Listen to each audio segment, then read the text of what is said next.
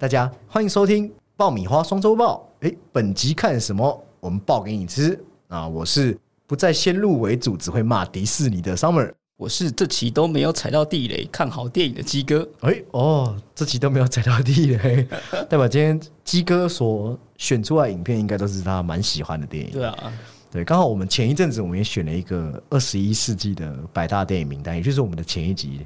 我我觉得内容也还蛮精彩的，如果还没听的，也欢迎听众可以可以放弃这集，先去听那一集。没有开玩笑，都可以听啦，都可以听。对对对对。不过鸡哥，你之前对对这份二十一世纪百大名单，你自己算满意吗？满意吗？哦，当然是以几家欢乐几家愁嘛。但你也不能说这样就是可以决定这一电影的怎么说呢？这些高低好坏嘛。这个嗯。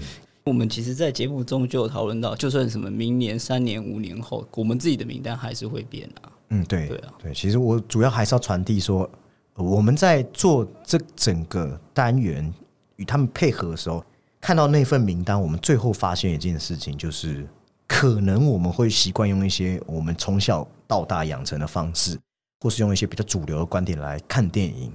哎，所以这边当然我们也是要趁机来节目预告一下。那有鉴于此，我们决定。哎，之后来推出一个叫做“哎，用不同的方式打开电影”，来整理一个呃，我觉得二十一世纪有点太多了，我们可能就聚焦在近五年、近近十年吧。对对，挑一份还不错，我自己我们自己目前看完之后还还蛮满意的名单。对，算满意，就是它有呃，它有一些只是怎么说呢？它只是没有被重视到了。嗯，对，也可以这么说。对对对对对对，好，那很快我们就要进入今天的主题。我们好久没有好好和大家聊，我们可能这一周啊，或是这两周看了什么电影？因为先前一次双周报是做看成影展，啊，还有我们前一阵子因为忙碌，可能院线片看的比较少。不过我们双周报可能也会修正一下策略，比较着重在我们。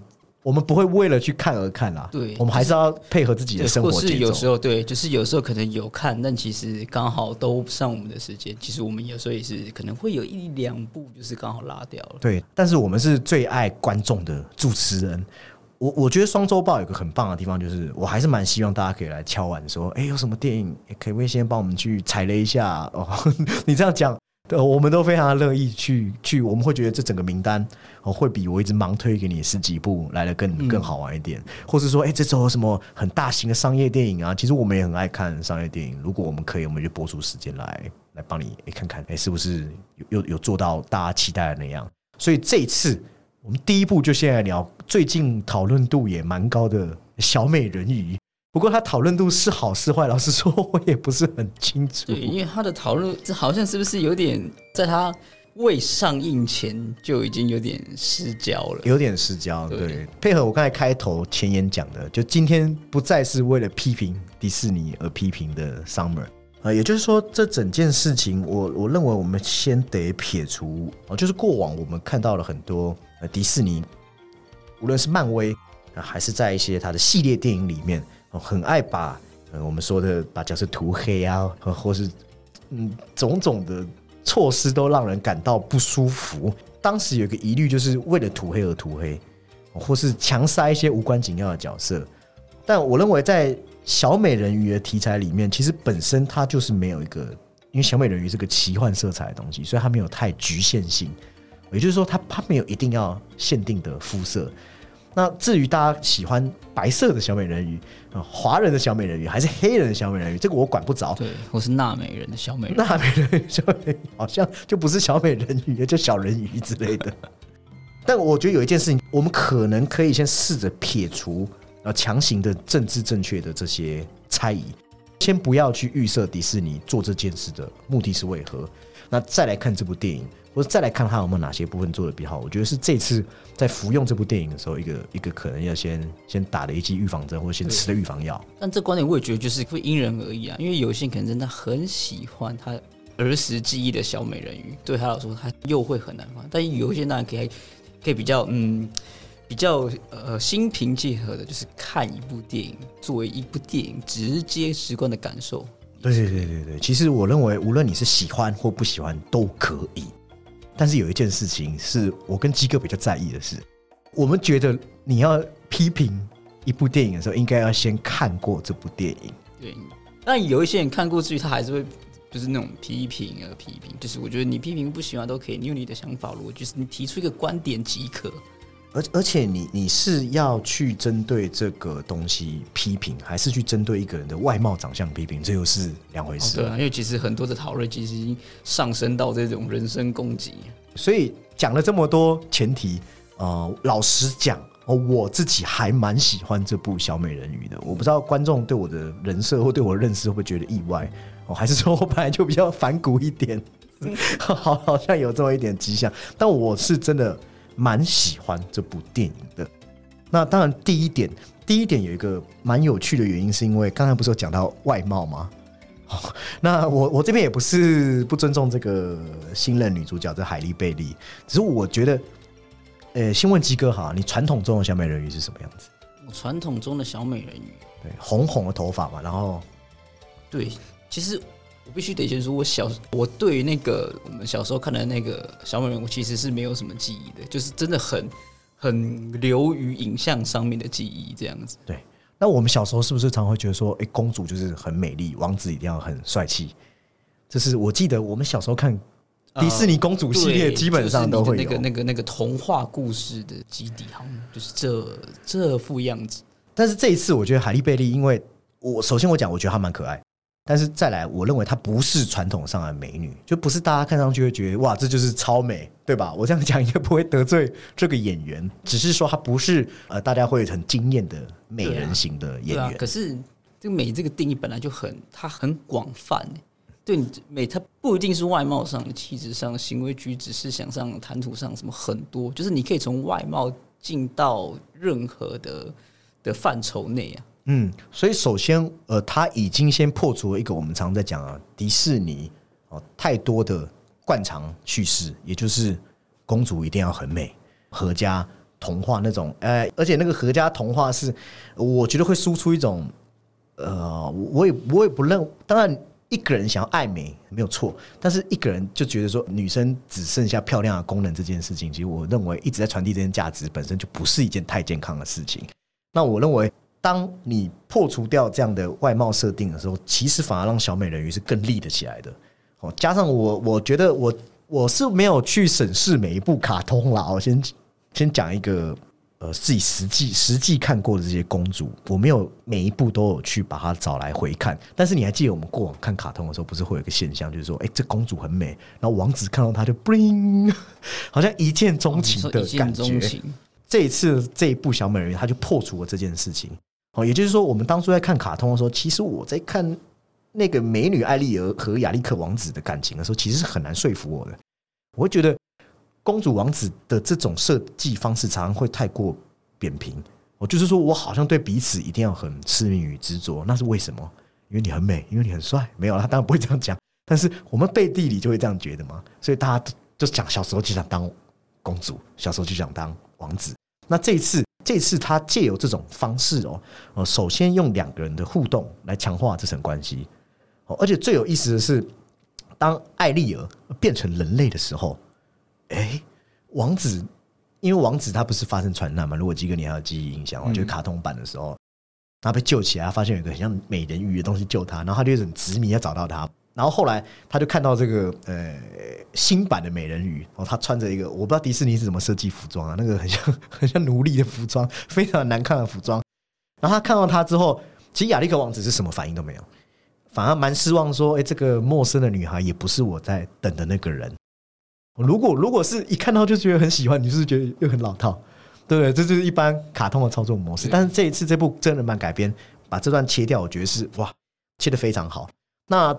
再者是两个人是借由互动来产生感情的，这是不是又跟一般听起来是合理多合理很多嘛？不像是童话的这个。那艾丽儿其实小时候呃跟茉莉公主一样，他们都有一个对外面世界的向往。那亚历克王子在里面的设定也是，呃，因为他被安排要接班王位，所以他其实。也也很不喜欢这种世袭，这也不叫世袭，就是说好像困困吃在皇室。他对于外面的自由比较向往，但是没人要听他讲的话。再怎么出海，大家还是觉得哎，你这样太危险了啦。那艾丽尔也是，他爸爸就说人类世界很危险。他们真正的交流就在于，哎，当这个小艾丽尔他到亚历克王子的房间的时候，他发现亚历克王子也收藏了很多跟他一样，也来自可能是海底世界的东西。那艾丽尔是收集人类世界的东西，两个人因此第一件有了事情的共鸣，就像我们谈恋爱的时候会找到可能和自己有共鸣的女生。再者就是，其实小美人鱼无论是小时候的版本，还是我们长大后看的版本，一直有个共通的主题，就是聆听。哦，因为中间我们知道大反派乌苏拉有没收了艾丽尔的声音。对。那当你没有声音的时候，你就要用心去聆听。所以，当第一个你外貌，你不是以外貌啊来来折服人好了，两个人借由互动，其实才可以真正去聆听到。对方的声音，所以我觉得这一次迪士尼在这部分的主题其实是呈现的还不错的。再者，而新版电影还有一个也改的不错，他有让乌苏拉在这咒语里面有动手脚。原本的卡通是说艾丽儿啊，你要赶快取得王子的真爱之吻啊，但是这边没有，这边乌苏拉是直接让他忘记这件事情，只剩下他的那些小伙伴海鸥还是什么的，还有那个塞巴斯汀塞巴斯汀。要赶快啊！你要赶快亲他，但是艾丽尔自己本身是不记得这件事情，但在旧版里面，就因为艾丽尔是记得的，那就很诡异。艾丽尔就好像要强行去索吻一样，就是一，也就是强行有一个真爱之吻。对，所以这边的改动反而会有一种呃，我们的感情是顺理成章的感觉。公主在不知情的情况下，也才不会。做出一些许多可能很出格的行为，你说反逻辑的，对对对对对。那加上我刚才有讲嘛，王子看到她并不惊艳，其实这个女主角也没有失望。怎么王子不记得我救他？怎么王子不爱我？其实没有，女主角上岸的时候还是保持她原本对这世界的向往，就是我对这个世界是充满好奇的。她没有呃，我们所谓的童话叙事，爱情永远都要摆在第一位。我认为他其实也是借由我们说的这种方式，其实是去强调说，我们其实，在当今的世道，我们其实不要去害怕，诶，强调自己的特色哦，包含我们看到呃里面的多主义的感觉，其实是比以往还要丰富。那那其实我常常会问说，如果我们希望的世界是可以更勇于跳出框架的。你怎么又活在矛盾里面呢？当你看到一个 新新的尝试的时候，我就我觉得，如果你是当然，如果就像刚才吉哥讲，你是很喜欢原版的，那我觉得没有意见。但是如果你只是为了反而反，我觉得这是一件还蛮双标的事情。而且通常我在看迪士尼改编的时候，其实我也会一直思考一个问题，就是说，哎，我们小时候看这些卡通，有些很有趣，有些可能已经。已经升格到经典的，那当你在改编到真人模式的时候，你到底是是不是要原封不动的把它改出来？我我认为，如果你只是原封不动把它改出来，那我觉得好像没有太多的意义啦。哦，因为因为卡通的部分其实本来就是归卡通，那如果我觉得很经典，我再去看卡通就可以了。那我觉得真人的东西其实本来就是要与我们现今所存在的世界要去。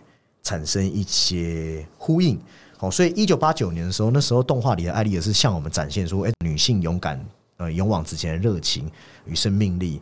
那这一次，其实我觉得更有那种，不只是展现生命力，它还是要让你看见更多角色的探讨，让这让这世界可以听到不同主义的声音，也就是我们讲的这个聆听的重要性。对啊，就是符合当下的这个语境。其实我觉得，要不要忠于原汁原味，这个也是一直以来就是遇到这种。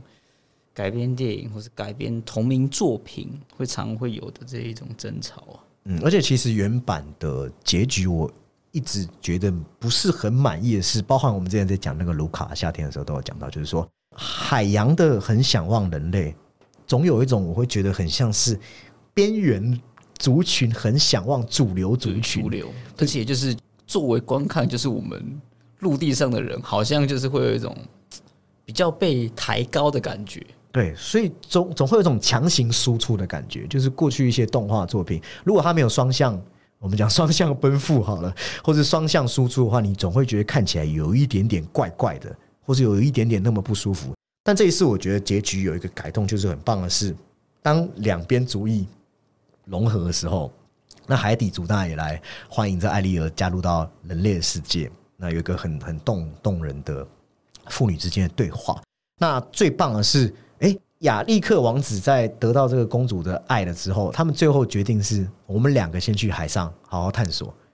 哎，并不是说人类世界最好，人类世界最棒，我陪着我喜欢的你，我们来探索我们没看过的海洋的领域。也就是说，它不再是让我觉得说哦，唯有人类世界好，或者唯有主流群体好，最终就真的回到我刚才讲的呃，主义融合的一个真正主题的凸显，而且不会觉得很硬要。当然，这部电影也不是一部堪称满分的电影，它还是有很多值得，而且是非常多值得扣分的点。包括我刚才前面讲的，哦，那个女生的服装简直是我有点看不太懂，是要在弄她吗？那她有更改的比较差强人意的地方。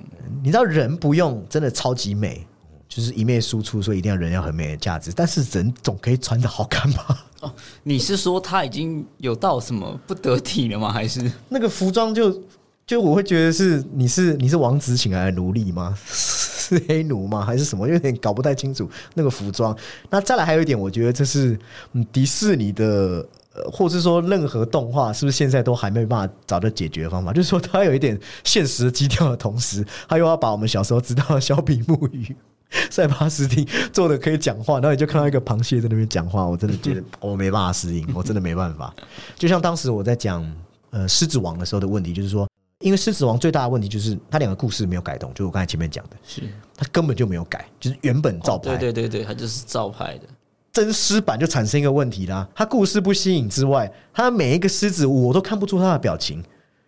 那那我去看卡通版，不是多可爱多丰富啊？你说这个就是会有一种让大家呃会有疑惑这个点，我就想到《料理鼠王》，就是如果它真人版应该会很惊悚，那只老鼠。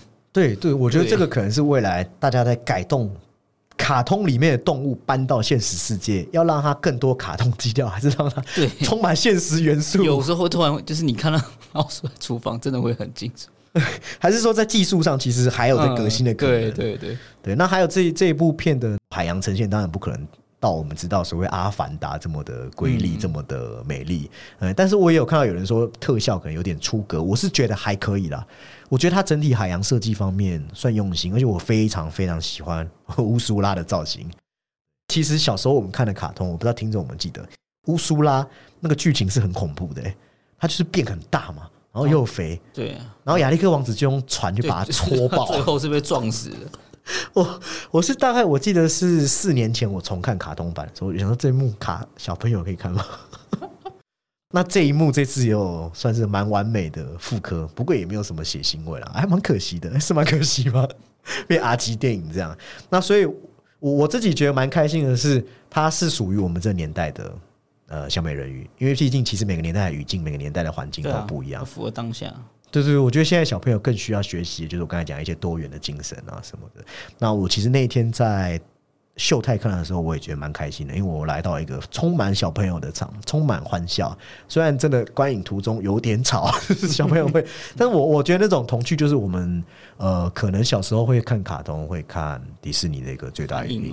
对，那如果大家喜欢。想要好好放松或者体验我说的这种聆听的重要性的话，我觉得你也可以去看看小美人鱼。那女主角其实演技也也也表现的不差，而且她也长得其实还蛮可爱的。对，所以不要因为人家肤色就有的太多先入为主的观念。好，老鼠，哎，老鼠吗？不是，接下来下一步不是老鼠啊？没有，我刚刚是乱讲。那下一步一样，我们来讲一点爱情的东西。哎，这一步呢，我们就把我们的。主持交给鸡哥，呃，也就是最近其实蛮多，我其实他可能已经下片了，但是我们也是呃之前看完一直一直存放在心中，没有然后大家好好推荐介绍的。可惜呀，对，就是《爱情美乐蒂》。那鸡哥你自己觉得好看吗？其实进影院之前就有看到一些呃影评人，他们非常推荐这部片。那进场看之后，所言不假，对，还是我觉得真的是一部很。你说它难得吗？但是它里面的一些呃元素或是议题，其实我们在很多电影或是当代的电影之下，其实看的很多。但我觉得他用的更棒的是它的完整度吧，其实是很好。不，我觉得不管是他的人物、剧本，或是说这种画面的协调，都做得很好。那其实这也是导演塞姆萨迪克的第一部作品。然后他这部作品其实也是由他过去的一个短片改写而成的，而且好像是巴基斯坦的电影。对，是巴基斯坦电影。那其实故事主要的话就是，呃，主要就是围绕在一个可以说是一个深贵的男主角，嗯，然后跟他一个具有独立精神或是反抗精神的一个老婆，然后跟一个他在呃剧场或是说这种舞台去认识的一个呃一个一开始算是他的那个上司，那他们之后有有一小段可能是恋情嘛，然后那位女上司其实是一个那就是我们说的这个这个跨性别者。那他工作也是为了要做这一种变性手术嘛？然后你也知道，可能在巴基斯坦这样的环境下，或者说它里面描绘的这个时空背景下，是一个比较有不管是宗教或是这种道德社会规范，其实相对保守，而且是极度父权的这个社会下，他们每个人面临的这些痛苦。那这片我觉得它的悲剧是必然的，但它中间的这些过程，或是后面是非常的美丽的，色彩好像非常浓郁。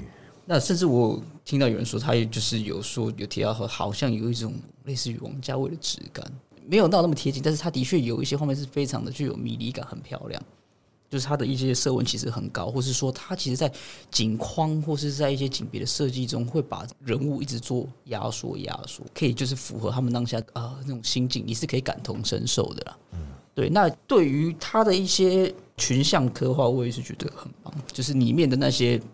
你说他很父权的父亲啊，或是他们一些妯娌关系，他们是被害者也是加害者，包括他里面那位老父亲也是一样，他里面其实有做一些隐喻或是形象的刻画，他其实也是一个被害者，或是他们的一种，或是邻居的阿妈等等的。其实每个人他们在里面都有可能，呃，在这个体制下的难处，或者是说他们有被压抑的这一种性也好，他们都有被，他们都有被刻画到。之所以这样的刻画丰富，会让你到后面你会觉得就是呃，有一些人其实他们可能是可怜之处必有可恨之处。就是我们一开始其实会一直用很用男主角的视角下在看这在看这个故事。那一开始我们当然也会觉得他作为可能这一种呃，可能是比较珍贵。或者说他其实因为是生理男性，然后等等的不能出轨，又被家里人赋予厚望等等，你会不会他可怜？可是你到后面会觉得说，其实他在该做出一些行动的时候，其实他还是受惠于父权，或者说这个比较比较父系体制下的一些的一些保护啦。所有对他的这些批判什么的，其实他比较不具攻击性与羞辱性的。可是你看他的。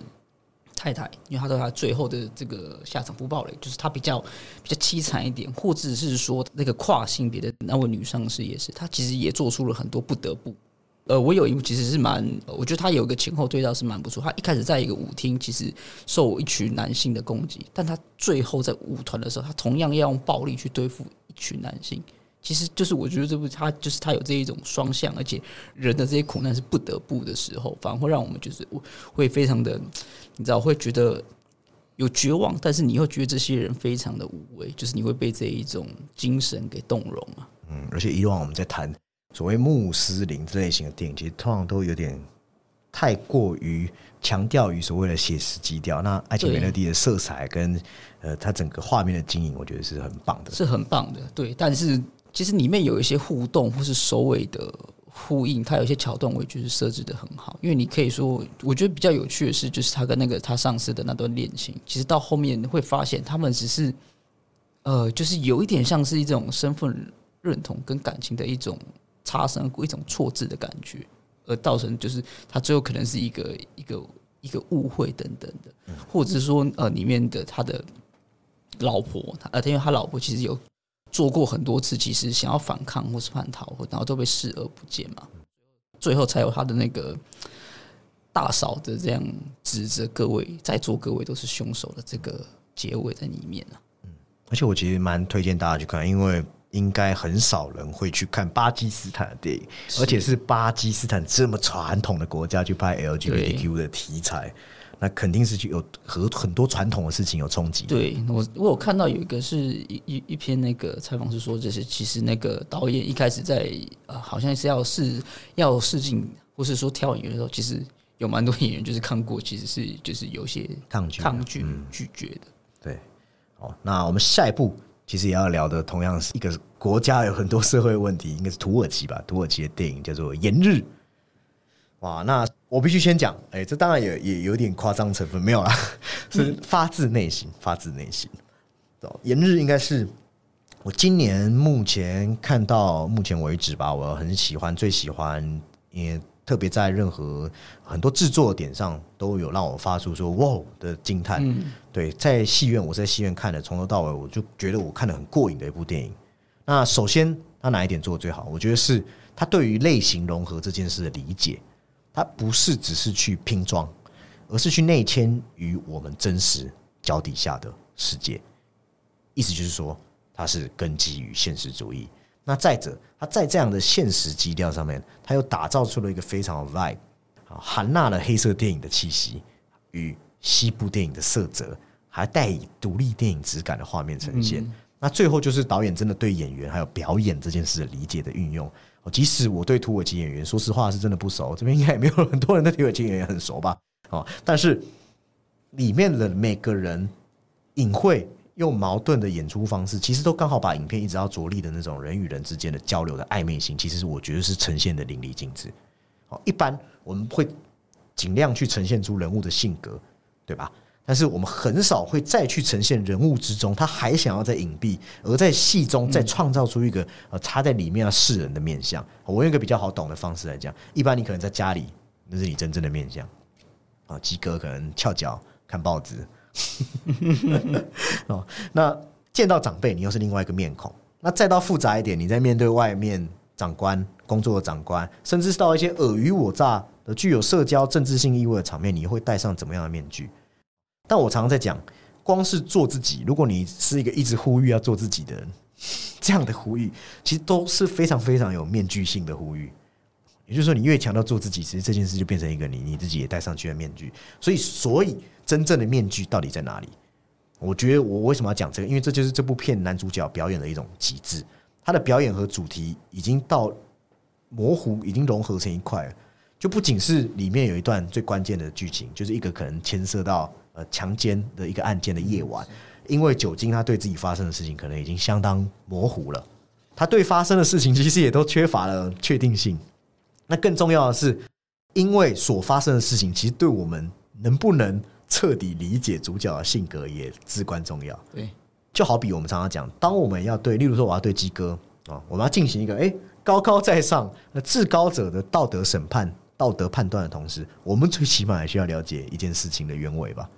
但我们看《炎日》很有趣的，就是我们连主角他自身都已经不了解自己，我们都已经被搞到一头。一开始其实他就给我们一种就是呃怎么说一种错觉，一开始他就是用一种很廉政。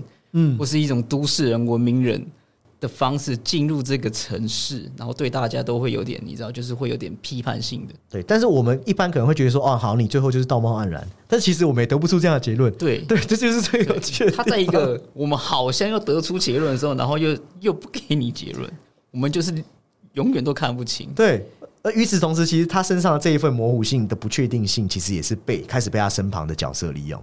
然后我们就看到他很强硬，刚才吉哥讲，哦，很很廉政的外，哦，那气势，还有他的很刚硬的那种外貌，然后逐渐在一种自我怀疑，还有随之产生的一些毁灭性的结果，让他慢慢崩溃。我觉得他的演绎还有表达是这部电影最好的呈现的其中一个地方。那我觉得这一个特点可能也得益于这演员本身的天赋，还有导演的指导，他真的是彻底解构，哎，就解构自己创造的角色，很少见到。那其实也正因为这种我们说的无从判断，又处处是危机，乃至于其实自己也可能是那个危机本身。对。那我认为这正是对土耳其的政治，甚至是每一个地方，毕竟我们都说了嘛，有人的地方啊就会有政治。那每个地方的一种政治性发生在人身上的缩影，由这样片中一位角色，他是一位检察官，延伸出去。所以它既是一部高度紧张，你看上去会蛮蛮蛮过瘾的悬疑片，但它又是一部很精密精明去刻画出来、建构出一个关于封闭世界的一个音乐。而且它慢慢的其实会带一点就就是很迷幻的色彩。你 嗯，对，而且它也对我们说的大男子主义啊、阳刚气息、民粹主义这些东西的切实危险的一种尖锐批判。还有，我觉得它告诉我们一个点，是我们是不是对很多事情。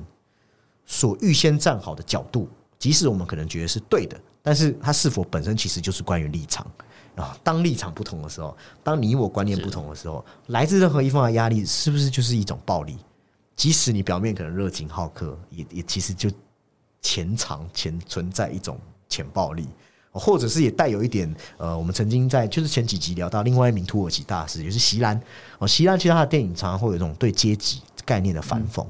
就是席兰很喜欢营造，就是说，往往当我们看到一方哎很可怜的时候，我们准备要同情他的时候，然后我们也我们又会看到这可怜的一方，他会对更低阶层的人民在施以暴行，所以就成为一种无形之中的阶级传递。阶级啊，对，所以我觉得这也是这部片一个另一个议题。那它还有一个议题，炎日其实拼了很多议题，在画面上，呃，他有用暗示的方式，但是导演有刻意去模糊他的低调，对啊，对他的这种酷儿主题啊。其实，它里面有暗示说，呃，两个男生之间的关系，还有身边的人对这种关系的接受程度，其实也显示出，其实呃，我有去查，因为土耳其其实对这种议题的接受程度，刚好和导演把它隐藏起来的程度是相辅相成。对，也不会到很，我只能说克制，但是其实没有到很不明显。对 对对，而且如果对国际史有点了解，你也会知道，土耳其那种父权政治其实助长了一。一种根深蒂固的厌女症，那其实在这部影片中也有一个很很雄辩的观点。虽然我是不知道，但是有些地方的这个同性恋其实是有罪的。嗯，那这故事本身对对女性角色的排挤是是拍的非常容易看见的，过于直接啊，女生甚至有点智障智障的，哦，是真的智障，不是被我形容。而且他也是，我觉得他也是作为外来族群嘛，对，是被欺凌，对他给他很多的这种身份，让他们有就是肆无忌惮的借的借口。嗯，对，但是当然很多人会说，啊，你这些议题讲这么淡干嘛？但是其实我觉得导演真正着力的重点还是在于政治所无法逾越的、永远不可能被理解的那样。我们可以说是根植于内心的恶吗？还是说，其实我们做的每一个政治性的决定，都是因为我们每个人骨子里那些纯粹基于我们自身利益考量？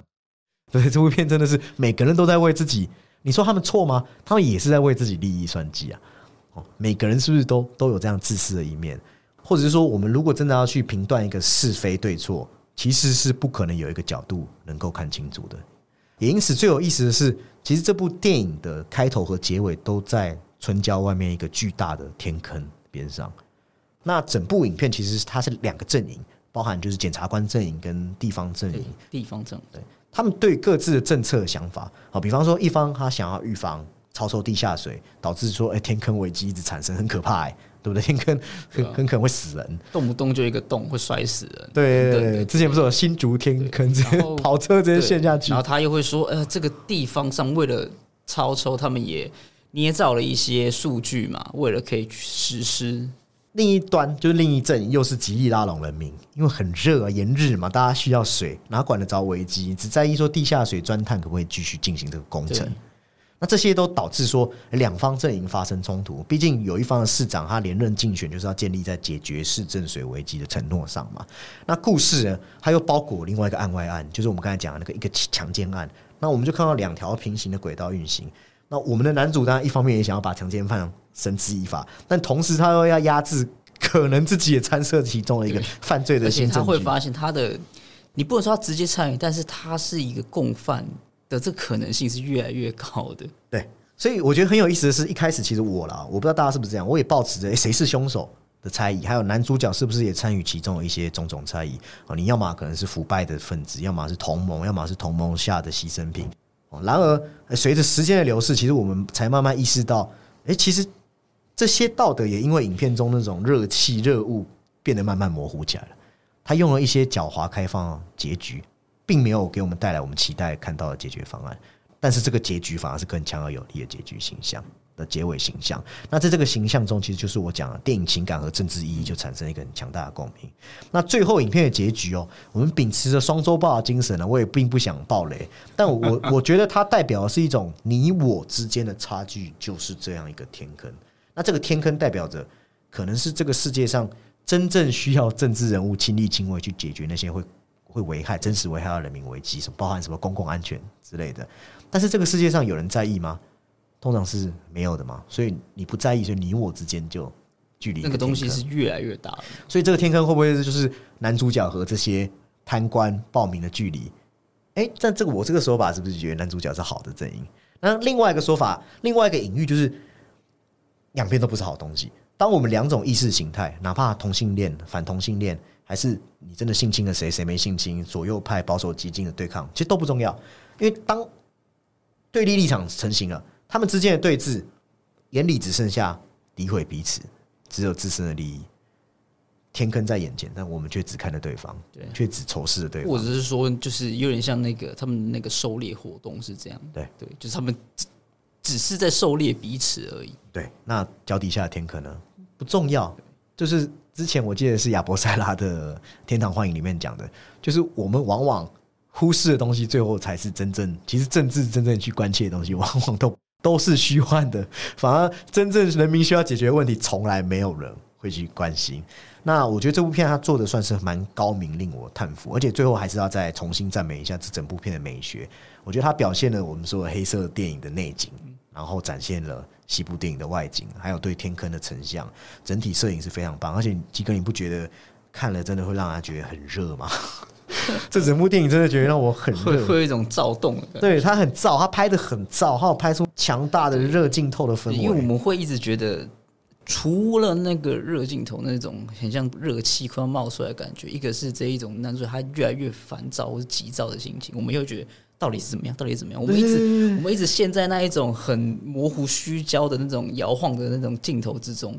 对，而且就觉得好像汗流浃背了，对，就觉得他我们跟着男主角一起焦躁，我到底是不是那个凶手？那还有就是我们刚才讲了那几个很热的深夜里面，又把那压抑，明明就是一些友好的面容，但是你知道这是陷阱，你就知道这是陷阱，还是不是？而且你知道那个双方阵营都会说的一副好像真的是这样子。他们不只是用威胁，而且是会语带保的说他们已经掌握得到什么的感觉。嗯，对其实政治攻防也都是这样，对，其实就是你会看到，其实虚虚实实啦。对，很多时候就是可能对外给人民，他们真的不是给一个答案，而是一个你可以接受的，就是双方都好下台的台阶，就这样子。还有很欣赏的也是剪辑啊，剪辑让电影的一些节奏是很顺畅，然后很好的去符合美学。那些闪回，其实在故事中的位置都是很理想的摆放。那最后都回扣于电影，形成我们说的他导演要做的一个模棱两可的结论。那这真的是一部相当优秀。年底，哎，年底我们暗示了，年底我们可能嗯看看什么十大还是什么，可能还会再讨论的电影，目前还不确定。但至少我会捍卫到底的电影。基哥，我听到，我会捍卫到底。是炎日哦。对，投票的时候我会觉得这是我很喜欢的。那我也先暂且帮那个美乐蒂保留。哎哎，可以可以可以可以，美乐蒂也不错，对，因为这这两部都是蛮多呃，就是制作精良啊。就制作精良，议题也满满。其实美乐蒂其实刚刚我有舍去一些，它其实还有生育自由的议题。其实他们在多议题上，两部在多议题上都不错，都做的不错，而且其实这也就是我们前几天讲前几期讲凯坎城坎城影展讲到，我们常会太关注于坎城的主竞赛单元。那我记得这两部都是坎城的一种瞩目单对元。对，其实有时候只是他们觉得我我这个不要去跟人家竞赛，或者我我或是说他可能没有得到报名的青睐，或者他决定不要报这个奖项，或是说他没有不是坎城这个嫡系培养出来的人，或是种种因素，其实千万不要觉得说他在一种瞩目，他就是不好看于。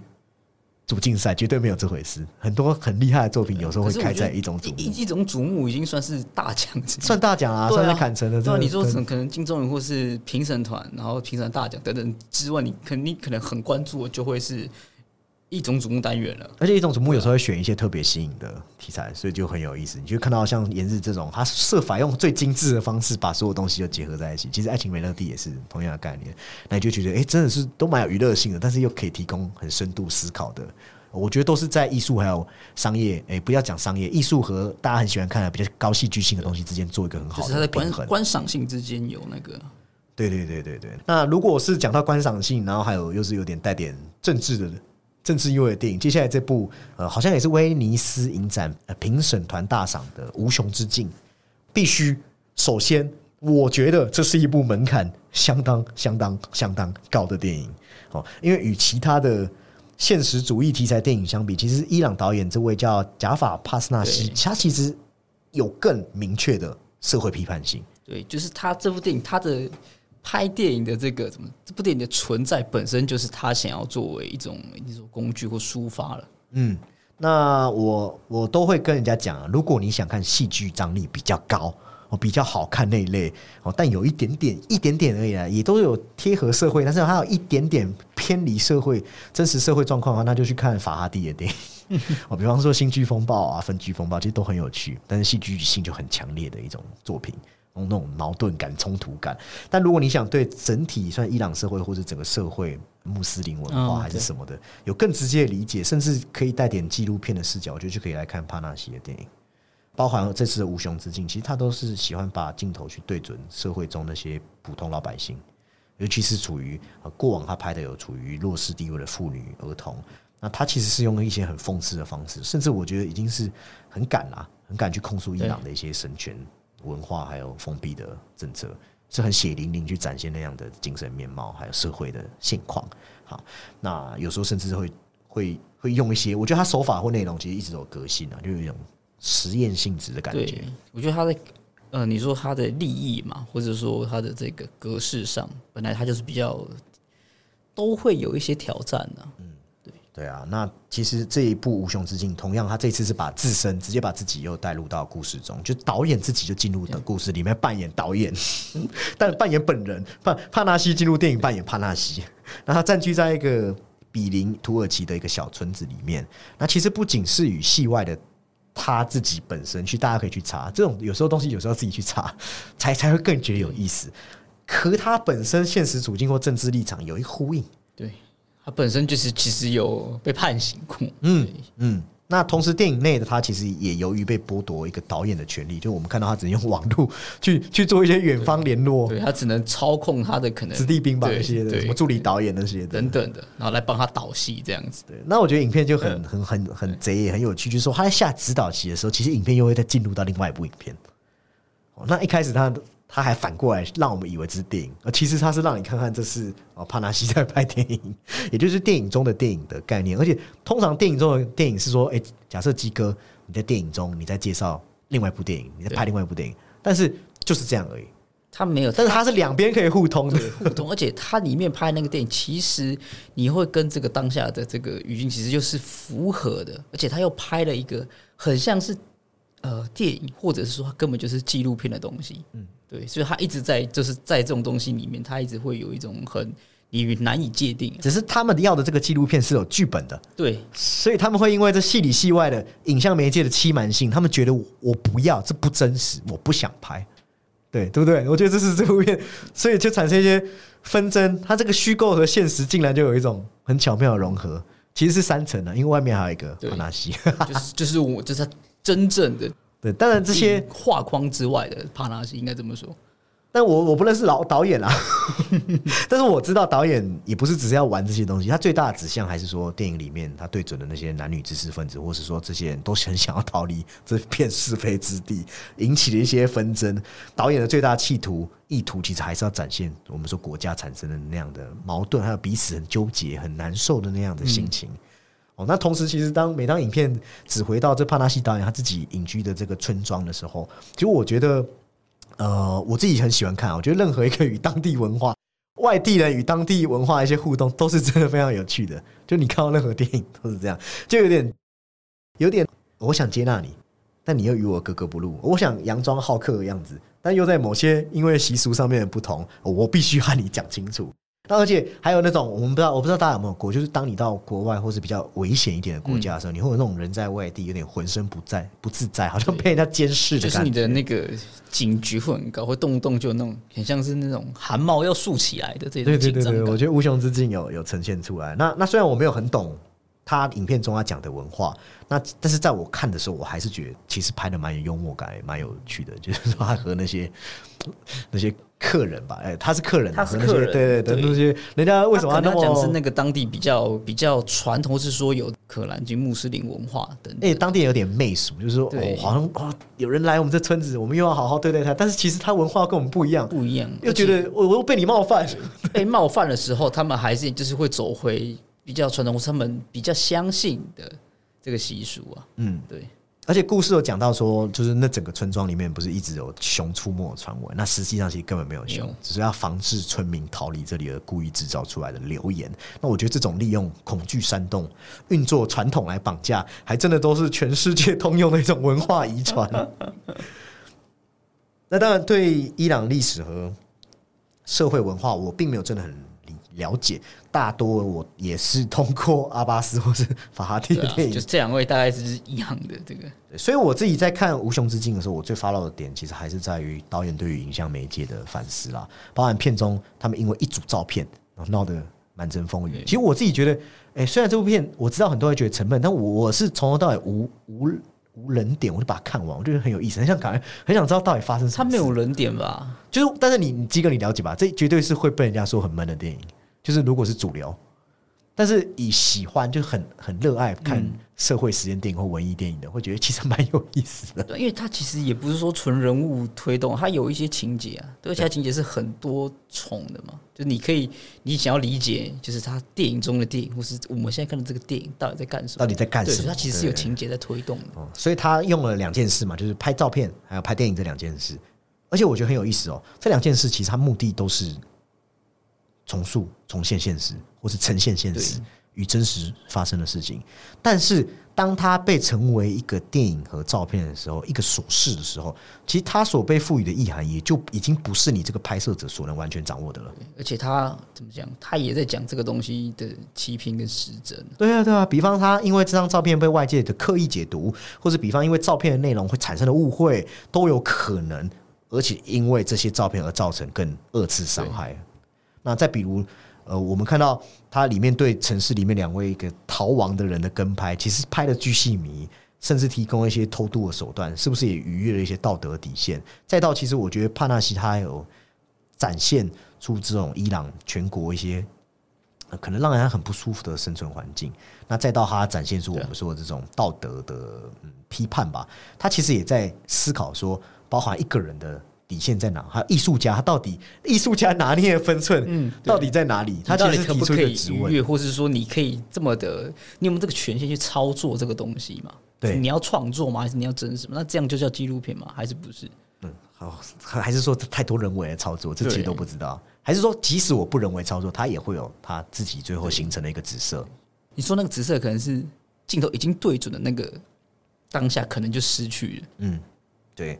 当然，讲到最后，我觉得还是要提醒啊，这真的不是一部强戏剧或者很有趣的电影，就不是那种大家的那种传统认同的那种呃戏剧型的电影。但是，如果你是愿意静下心来看，我去看我们说的一个人的，我会说是啊生存吧，啊那种在真实环境、真实我强调是真实环境中一些很日常的面貌。呃，还有所谓我们讲到，每次牵涉到政治、宗教、文化的时候，很多不得不是怎么深化在这些主义，还有在地人思想，或是离去之下的这种意义啊。对啊，整体来看，我觉得是一部很可堪探索的社会文艺片。呃，听起来很严肃，但是其实导演是采用很平静、很缓慢的拍摄方式，而且又不失幽默感。然后镜头都是用固定机位，还有配合他的手持，其实营造出很强烈的真实性。那而且运用我们说的戏中戏两层叙事。那当你看到戏中的拍摄转为真实的时候，我们说的原本简约的表意又呈现了很复杂的姿态。那在与社会的矛盾形成一些呼应，汇聚成真的是越看越混乱。那我说的这些实验的部分，其实对于所有影像工作者来说，我觉得都有许多值得我们借鉴、借鉴的元素在里面。好，那再来这部也是鸡哥蛮推荐的啊。和去年有一部我们放在呃很多人放在十大名单的世界上最烂的呃非常有壮名之感的烂人。现在就是烂人元宇宙啊。烂人其实刚刚跟我们讲的那个无穷之境的这个形式上，其实有一点点像，他会在虚实之间会就是做了一点模糊化的处理。那其实前面一开始就用这一种伪纪录片的方式嘛。就导演可能在试镜，要找这个这个社区，可能是一些可能问题，或是这种呃比较有问题，或是比较叛逆的这些儿童嘛，等等。那刚好他们也都是呃，我我说这部片这四位演员也都是这种非专业演员嘛，嗯。然后这些呃问题儿童们刚好就是两男两女，两大两小，然后他们又在你知道又在这个电影中的电影为这个导演拍一部电影。就是跟刚刚的形式上其实有点像，但是对，但是他的这个，我我只能说他的这个社会议题其实没有要上升的这么大，比较聚聚焦在青春和拍。对它有，但是就是寥寥几笔。我觉得它的社会议题就是整整只是呃，可能当地人会觉得哇，你们都找这一些，嗯，可能是当地比较不受待见的这些小朋友们，是不是对我们的社社区有不好的这种民生影响？应该说，它和无穷对之境一样啊，是那种虚实交错的对，是形是形式相对像，但是其实内容或是传传递出来其实不太呃，其实很不一样啊。国家也完全不一样。对对，那其实我觉得他们并不是要呃，就是让大家丑化他们，而是这些东西才是他们不被看见，他们是没有机会被看见。但是你说那些好的孩子们，在这个社区中，可能一千个才有一个，它不是一个常态嘛？对，我觉得他的这个意义可能在这边，然后或者说他会聚焦在这些小朋友们身上，而且很有趣的是，这个电影，你你那也可以说这是呃电影，或是说这种对演员与现实的这个模拟，因为它里面其实有一位一个女生小朋友就说哦，她将来也要当演员什么之类的，可是，在现实中，她真的拍完这部片之后，她好像就是有意要往这个演员之路这样子，这是一个很有趣的的互文啊。而且小朋友选择素人，其实反而更有真挚感。对啊，那回到电影本身啊，它其实是用这四个小朋友，就是刚刚没有介绍到，一个就是那种呃酒，哎、他应该是酒驾，然后肇事逃逸的这个一个青少年，对对，他就是一个，他里面就是里面是一个比较叛逆，对比较叛逆啦，或者说他就是比较会用这种所谓这一种凶狠、逞凶斗狠来武装自己。然后一个是一个呃小女孩，她就是可能家庭比较疏离，她比较有一点自卑封闭，但其实你们可以就是后面可以看到她其实对周遭的一些东西，她其实看在眼里。那她最后也会为自己发声的，就是里面的角色都会在里面慢慢的成长。然后或者说刚我们讲到那个少女，她一开始就是你知道她因为的一些，我觉得她有里面的一些遭遇，其实跟这种呃现代网络或是这种流言蜚语会会被网络加速这个处境很像啦。然后另外一个就是一个一个一个小男孩，那个小男孩我觉得里面也是在里面就算是点睛之笔啊，他最后面的一个反应啊，他里面是一个啊、无时无刻都可能很愤怒，然后不太会表达的一个小男孩，但是他借由这个演戏等等的，他慢慢的会可能会敞开，会表达自己的一些情绪。那我觉得他选择最糟糕，常人们眼中这种最糟糕是最坏、最烂的孩子们，其实他也可以说是一种，就是我们社会上没有给可能好的关怀、爱、教育的时候，他们会就是自由生长之下的孩子们会是什么样的的这个面貌啊？那除了这些小朋友们或是问题青年们的这个群像刻画很棒之外，那其实他影片的这个，我觉得是他的这个剪辑或画面，其实也没有说也没有说太具戏剧性，其实也是有这一种就是日常青少年或是我们常看种比较青春议题的这种片的比较比较舒服的感觉啊。那这部片也是导演利斯阿科卡跟罗曼居雷两位导演的第一部长片啊。那他们之前也是有拍过一些短片，那我觉得他们全他们第一部也是选择了这一种，我觉得就是这种模糊真实虚构的界限。其实我觉得以第一部片来说，他们还是就是有一个很漂亮的这个呃成品出来啊。嗯对，因为我觉得其实这个相对上是有一些挑战的嘛。对，因为你你一个拥抱会让大家很很抽离嘛，就是你要的是这一种模糊的界限，但是你一个拥抱会让大家很一头雾水，所以我觉得他其实都呃处理或是被被表现的很好啊。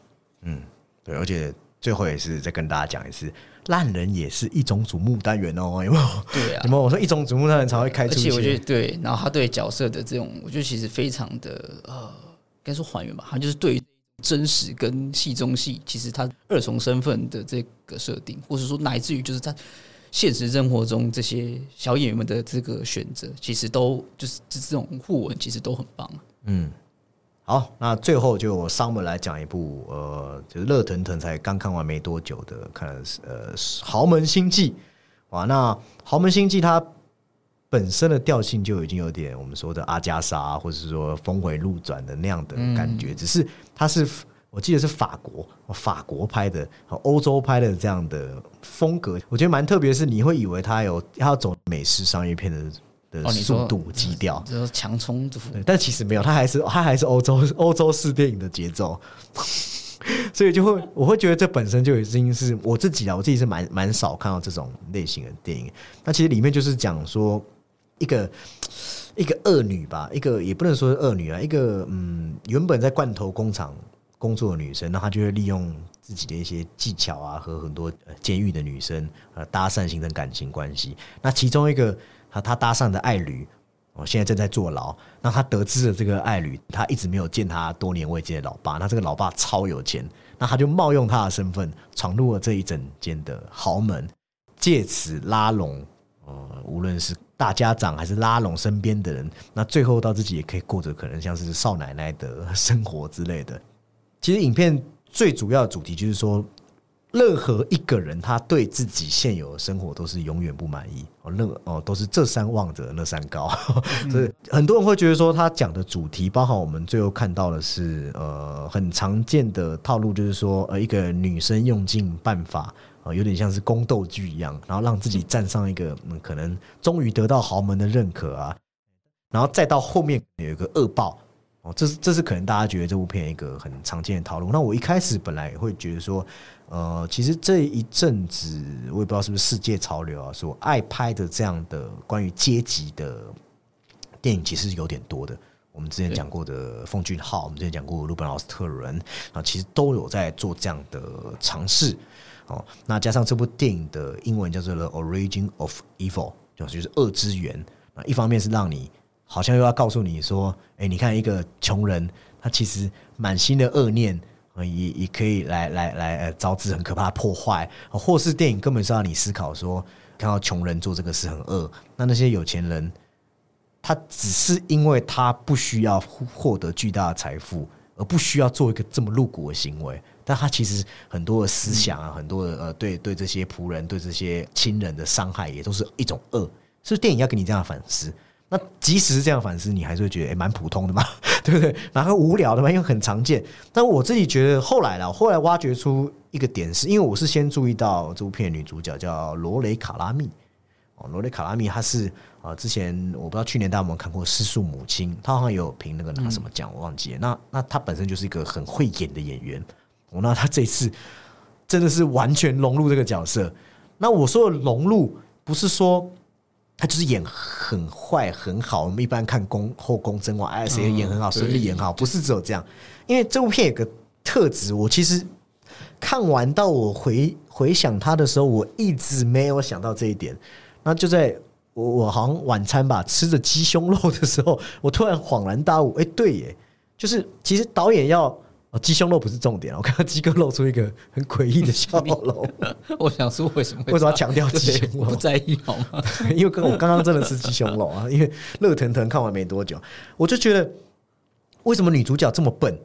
因为女主角冒用了那我说那个监狱女的身份，结果她手机忘记丢掉，然后最后警察打手机，她在众人面前手机响起来，然后大家就觉得这个结局很白痴啊！就女主角好笨哦。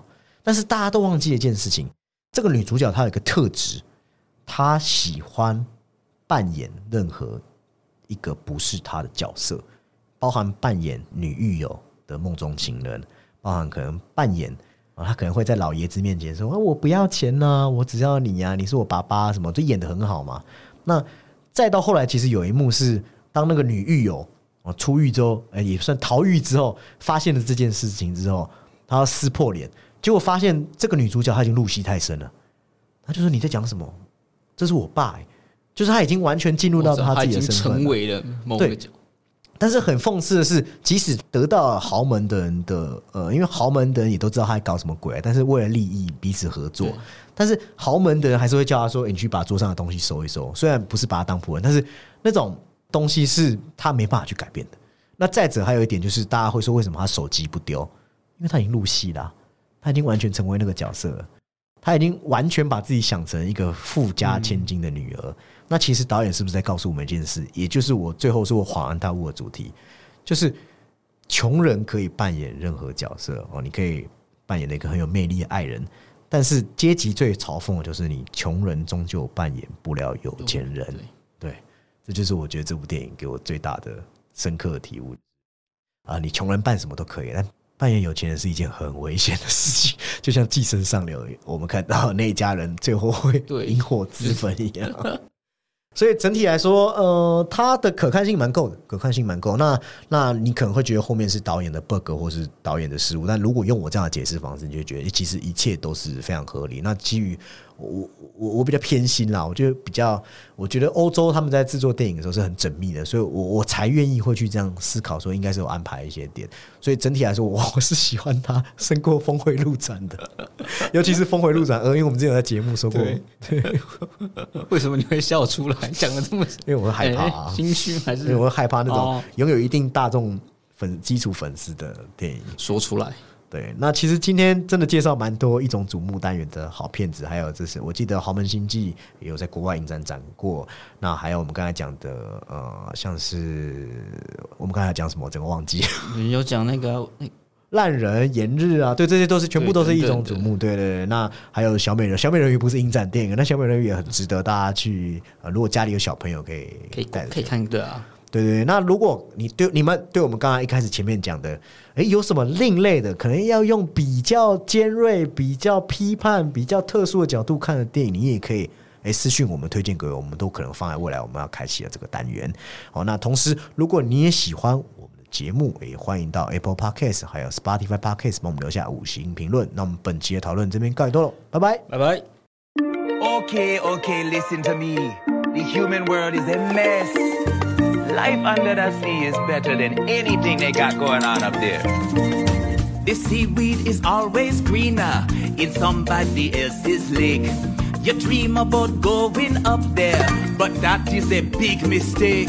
Just look at the world around you, right here on the ocean floor. Such wonderful things surround you. What more is you looking for? Under the sea, under the sea. Darling, it's better. Don't worry, it's wetter. Take it from me. Up on the shore, they work all day. Out in the sun, they slave away. While we devoting full time to floating under the sea. Down here, all the fish is happy as off through the waves they roll.